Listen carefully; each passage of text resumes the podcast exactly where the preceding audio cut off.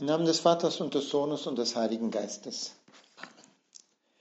Mein Herr und mein Gott, ich glaube fest, dass du hier zugegen bist, dass du mich siehst, dass du mich hörst. Ich bete dich in tiefer Ehrfurcht an. Ich bitte dich um Verzeihung für meine Sünden und um die Gnade, diese Zeit des Gebetes so zu halten, dass sie mir Frucht bringt. Maria, meine unbefleckte Mutter, heiliger Josef, mein Vater und Herr, mein Schutzengel, bittet für mich. Wir haben uns in deine Gegenwart versetzt, Herr, um einige Minuten zu beten und blicken auf das Evangelium des Freitags der dritten Fastenwoche aus dem Markus-Evangelium. Wir hören, Herr, von dir eine Stelle, die wir sehr gut kennen, oft gehört haben und vielleicht doch immer noch nicht ganz verstanden haben, konsequent zu leben. Auf die Frage nach dem ersten Gebot antwortet der Herr, du sollst den Herrn, deinen Gott, lieben mit ganzem Herzen und mit ganzer Seele, mit all deinen Gedanken und all deiner Kraft. Als zweites kommt hinzu, du sollst deinen Nächsten lieben wie dich selbst. Hören, wir könnten uns die Frage stellen, kann man Liebe überhaupt gebieten? Können wir Gott überhaupt lieben, den wir doch nicht sehen? Man könnte sagen, Liebe ist doch ein Gefühl, das da ist oder nicht da ist, aber nicht vom Willen geschaffen wird. Das fragte sich ja auch Papst Benedikt in seiner ersten Enzyklika über die Liebe. Wo er sagte, die Heilige Schrift scheint diesem Einwand ja zu bestätigen, wenn da steht, wenn jemand sagt, ich liebe Gott, aber seinen Bruder hasst, ist er ein Lügner. Denn wer seinen Bruder nicht liebt, den er sieht, kann Gott nicht lieben, den er nicht sieht. Hier wird aber die Gottesliebe nicht ausgeschlossen, sondern im Gegenteil gefordert. Wir sehen sehr deutlich hervorgehoben die unlösliche Verschränkung von Gottesliebe und Nächstenliebe.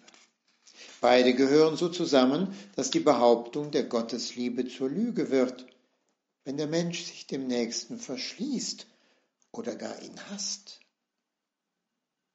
Wir können sagen, dass gerade die Nächstenliebe ein Weg ist, auch Gott zu begegnen und dass die Abwendung vom Nächsten auch für Gott blind macht.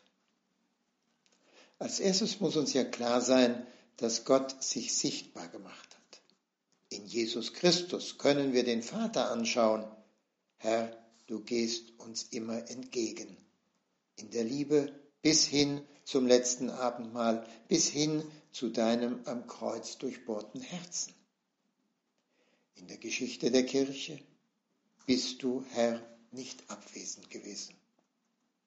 Immer neu gehst du auf uns zu. Durch Menschen, in denen du gewissermaßen durchscheinst, wie bei den Heiligen zum Beispiel. wo es sichtbar wird, fast berührbar wird. Durch dein Wort in den Sakramenten, besonders in der heiligen Eucharistie. Er hat sich bis zum Äußersten erniedrigt aus Liebe zu dir, so sagt es der heilige Josef Maria im Weg. In der Kirche, in ihrem Beten, in der lebendigen Gemeinschaft der Gläubigen nehmen wir die Liebe Gottes wahr. So lernen wir auch deine Liebe, Herr, deine Gegenwart in unserem Alltag zu erkennen. Es wird uns klar, dass du, Herr, uns immer zuerst geliebt hast. Und so können wir auch mit Liebe dir antworten. Gott schreibt uns nicht ein Gefühl vor, das wir nicht herbeirufen können. Du liebst uns, Herr, lässt uns deine Liebe sehen und spüren. Und aus diesem zuerst Gottes kann als Antwort auch in uns die Liebe aufkeimen. Das ist ja ein wunderbarer Prozess, der uns leider oft gar nicht so vor Augen steht.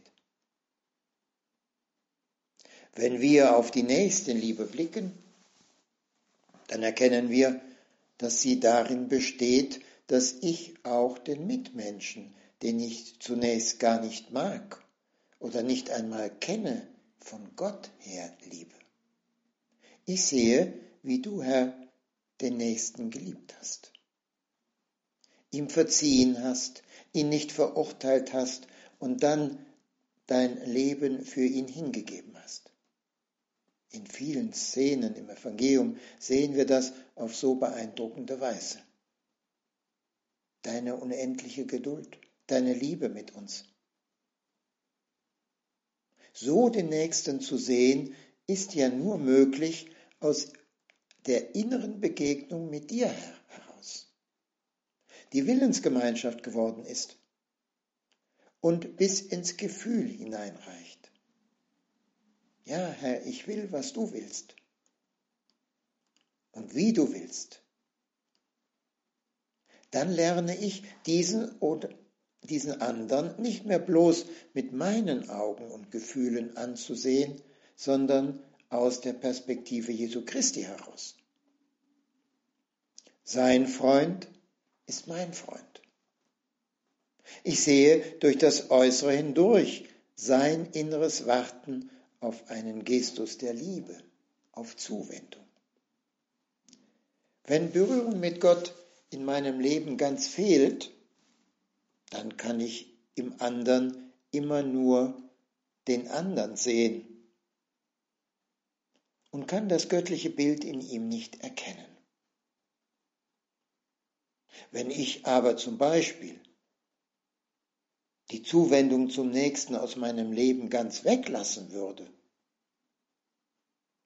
und nur fromm sein möchte, nur meine religiösen Pflichten tue, dann verdorrt auch die Gottesbeziehung.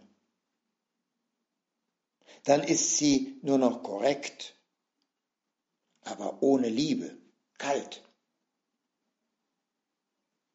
Nur meine Bereitschaft, auf den Nächsten zuzugehen, ihm Liebe zu erweisen, macht mich auch fühlsam Gott gegenüber. Nur der Dienst am Nächsten öffnet mir die Augen dafür, was Gott für mich tut und wie er mich liebt. Der Schlüssel zum Glück, zum Glück ist immer das Dienen, das für den anderen Dasein, so sagt es der heilige Josef Maria. Wir haben das wunderbare Beispiel der Heiligen. Denken wir zum Beispiel an die heilige Therese von Kalkutta und ihre Liebesfähigkeit, die immer wieder zitiert wird. Aber nur aus ihrem täglichen Gebet vor dem Allerheiligsten schöpfte sie die Kraft für ihr, wirklich, für ihr Wirken in den Slums von Kalkutta. Als Kardinal Meissner ihr einmal seinen Bischofsring schenkte, damit sie ihn verkaufe und Geld für die Armen hätte, sagte sie, der Ring wird in den Tabernakel gelegt, das, der ist für Gott, denn sonst verhungern mir die Armen. Die Liebe zu Jesus Christus stand an erster Stelle und alles, was sie für den Herrn getan hat, das hat sich hundertfach in ihrer Sorge um die Armen ausgezahlt. Gottes Liebe und Nächstenliebe sind untrennbar. Die geschenkte Liebe des Herrn uns gegenüber teilt sich dann immer den anderen mit. Liebe wächst durch Liebe. Bitten wir die Gottesmutter, immer wieder von deiner Liebe, Herr, zu lernen und so den anderen immer liebevoll gegenüber sich zu zeigen. Ich danke dir, mein Gott, für die guten Vorsätze, Regungen und Eingebungen, die du mir in dieser Betrachtung geschenkt hast.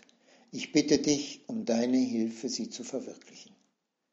Maria, meine unbefleckte Mutter, Heiliger Josef, mein Vater und Herr, mein Schutzengel, bittet für mich.